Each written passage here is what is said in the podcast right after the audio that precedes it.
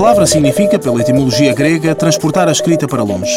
Nada mais apropriado, pois, para o telégrafo, que permitiu comunicar a grandes distâncias através de palavras, ainda que sob a forma de código. Os primeiros telégrafos de que há registro foram inventados no século XVIII por um francês e um inglês. No entanto, o aparelho que mais sucesso teve e mais se notabilizou foi o criado por Samuel Morse em 1835. Este telégrafo era formado por um aparelho emissor e um receptor e permitia comunicar através de uma única tecla que, quando premida, fechava um circuito elétrico emitindo um sinal marcado numa tira de papel, um sinal sonoro ou então luminoso.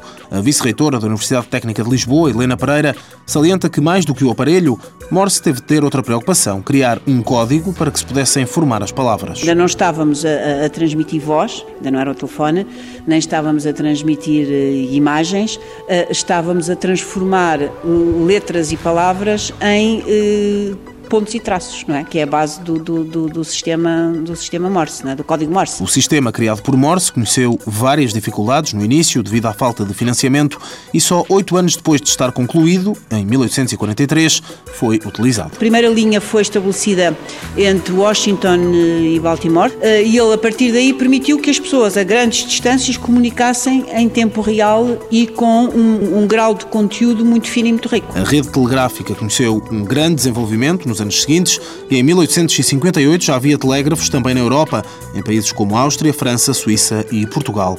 Em 1874, Thomas Edison aperfeiçoou o sistema de Morse, permitindo a transmissão de quatro mensagens simultâneas. Mundo Novo, um programa do Concurso Nacional de Inovação, BSTSF.